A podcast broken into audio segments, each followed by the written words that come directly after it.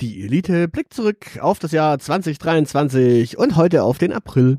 Schön. Hallo, liebe Aushilfsjedi. Der April macht Hallo, ja, was Zali. er will. Ähm, was machst du? Äh, ich habe den 1. April und es ist keine, äh, kein Aprilscherz. Gut, ich habe den 23. April, das ist auch kein April-Scherz, aber dann darfst du anfangen. Ja, und zwar am 1. April bekommen wir eine Antwort auf die Frage, wie tief kann man sinken? Wie tief kann man singen? Ach Sinken! so. Und? Und? Und? Hast du, ernsthaft, hast du, du hast aber nicht das U-Boot-Unglück genommen, oder?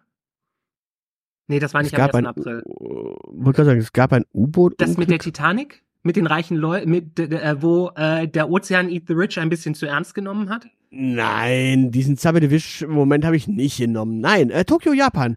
Wissenschaftler der Universität of Western Australia berichten über ihre bereits im September 2022 mittels eines Tauchroboters erfolgte Beobachtung einer Scheibenbauchfischart, genannt Pseudoliparis beliaevi Mhm. in 8336 Metern Tiefe im Boningraben. Also, Wiegald Boning-Graben. wohl gerade benannt nach Wiegald Boning, der war da auch schon schwimmen, vor der Südküste Japans. Dies ist die niedrigste Schwimmtiefe, die für einen Fisch bisher aufgezeichnet wurde und kommt der geschätzten Maximaltiefe am nächsten, in der Fische überleben können. Das ist auch so das geistige Niveau, auf dem Friedrich Merz fliegt, oder? Deswegen sage ich ja, also 8336 Meter. Du kannst dir jetzt merken, wie hoch ist der Mount Everest? Äh, 8048 Meter Pi mal Daumen, glaube ich.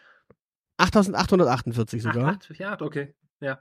Genau. Also der Mount Everest ist nur ähm, marginal 100 Meter höher als die tiefste Tiefe, in der ein Fisch schwimmen kann. 8,3, dachte ich, hast du gesagt. Ja, 8,3. Also, acht, drei, also sechs? quasi 500 Meter Diskrepanz noch. Ah, ja, äh, ja, klar. Rechnen, rechnen äh, mit der Elite. Wie gut, dass wenigstens einer von uns beiden bei einer Bank gearbeitet, ne? genau. Ja, äh, stimmt. Ich habe, wie komme ich denn auf 100? Was ist denn da in meinem Kopf los? Das Hab will ich- keiner ich- von uns wissen. Haben, haben wir, ich hoffe, wir haben nicht Pisa auf der Liste. ja, äh, ich, ich, ich frage mich auch übrigens auch, was ist eine Scheibenbauchfischart? Also, das wäre meine Frage. Hast du Bilder von denen gesehen? Das sind schon Plattfische, oder? Ja, das, das müssten dann tatsächlich so, ähm, so, so, so, so, so, Schollen sein, sind's aber gar nicht. Obwohl, also eigentlich musst du ja schon, musst du ja schon kugelförmig sein, damit du möglichst viel Druck gleichmäßig auf die Oberfläche verteilt bekommst, oder? Also da, das, das, was, das, was ich, das, was ich jetzt gesehen habe an Bildern, äh, sind tatsächlich sehr, sehr platte, sehr, sehr dünne Fische. Also nicht, nicht, nicht, nicht so flunderig zwingend, Okay. sondern tatsächlich sehr, sehr, äh, sehr, sehr schmal. spannend. Ja. Und äh, wie, wie navigieren die da unten? Die sehen ja nichts. Wie navigiert die CDU seit Jahren? Gar nicht, aber das merkt man ja auch. Na, also, ne, keine Ahnung, wie die navigieren. Ich habe mich jetzt nicht tatsächlich in die Scheibenbauchwelt äh, Welt eingelesen. Achso, ja, hätte ja sein können, dass du nach der Scheibenwelt ja auch die Scheibenbauchwelt vorgenommen hast. Die, die Scheibenbauchfische. Ja. Ja. Wir, könnten, wir könnten mal, wir könnten mal einen Aquaristen einladen, der uns äh, ganz tief äh, einführt in die Welt der Scheibenbauchfischarten. Und natürlich vielleicht auch noch, äh, keine Ahnung, die Welt der Flundern oder sonst Ja, irgendwas. das, das wäre sehr spannend. Ein äh, hier Aufruf an alle Meereskundlerinnen, Kundler und Meeresmombats, äh, dass ihr euch bitte bei uns melden dürft. Ich weiß übrigens, warum ich auf äh, 100 Meter kam. Ich hatte jetzt äh, vor Augen natürlich 8, äh, 448, aber ist ja logisch, dass es 8848 ist. Ja, das kann sein. Beziehungsweise wahrscheinlich ist es in der Zwischenzeit sogar 8847. So häufig wie da irgendwelche raufmarschiert sind, dann hat sich da wahrscheinlich irgendwas abgeschrubbt in der Zwischenzeit. Ja gut, aber wenn die da alle ihren Müll liegen lassen, dann wird's sogar höher. Ja, aber die lassen sie ja nicht auf, auf der Spitze liegen. Also ich würde meinen Müll auf der Spitze lassen. Schon aus Prinzip. das ist ja die Höhe. Richtig. Ja, Genau. schön. Ich, ich dachte, ich dachte, ich bringe jetzt mal sowas Schönes mit. Mhm. Äh, wie gesagt, das ist die niedrigste Schwimmtiefe. Keine Ahnung, wenn die sterben, gehen die, werden die natürlich noch tiefer gehen, aber Mhm. die Frage, wie tief kann man sinken, ist zumindest damit äh, so ein bisschen annähernd erklärt. 8336 Meter. Mhm. Sehr gut. Schön. Äh, ja, ich habe den 23. April mitgebracht.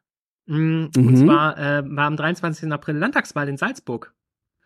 Und die äh, Mhm. KPÖ ist zum ersten Mal seit 1949 wieder in den Landtag eingezogen und wird in der Stadt Salzburg selbst zweitstärkste Kraft. Ja, Ich wollte das als äh, freundliche Erinnerungen äh, mitbringen, dass es Alternativen zu Sarah Wagenknecht gibt. das Schöne daran ist ja, Salzburg Salzburg, ja? ist genau an der Grenze zu Bayern. Ja. Ich Das stell, heißt, ja, das heißt, die Bayern sitzen zwischen Ostdeutschland, äh, wo Mhm. durchaus noch linke Kräfte walten, ja, und Österreich, wo durchaus jetzt auch linke, echte linke Kräfte scheinbar walten. Ja. So ein bisschen als konservativer Sandwich. ja.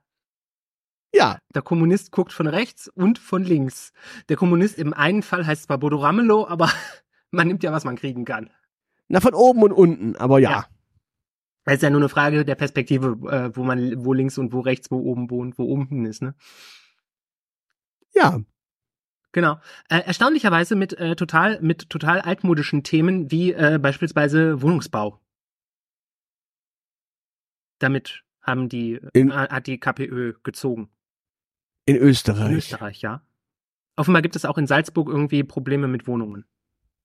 Vielleicht hätten sie sich am Wiener System mal äh, so ein bisschen angleichen können oder haben, vielleicht, möglicherweise haben die Salzburger sich äh, relativ stark an deutschen Systemen orientiert und deswegen braucht es eine Korrektur. Ja klar. Und nur die KPÖ kann halt einen Karl-Marx-Hof bauen.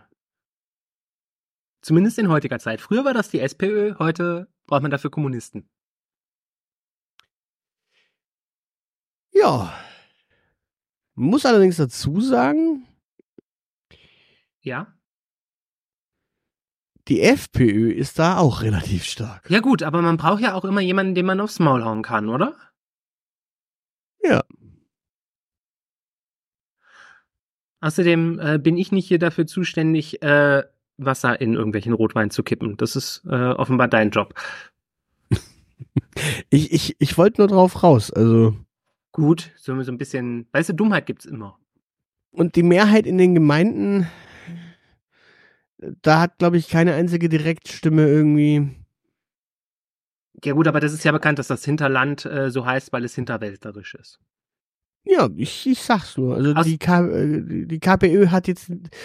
Also da, dass Ja. sie wieder da sind, ist ja schon mal schön. Genau, also du, du musst das einfach mal so sehen. Pass auf. Ähm, wir wissen ja, dass es eine gewisse Landflucht gibt, also Bewegung hin von der Landbevölkerung in die Stadt zu ziehen. Und wenn Mhm. eine städtische Partei sich nun für mehr Wohnungsbau einsetzt, sorgen die dafür, dass es mehr Angebote gibt, dass mehr vom Land in die Stadt kommen können. Und da kann man die dann auch ganz bequem indoktrinieren. Das heißt, die ganzen FPÖ und ÖVP-Wähler auf dem Land sind irgendwann kein Problem mehr, weil die alle irgendwann in Salzburg wohnen und KPÖ wählen.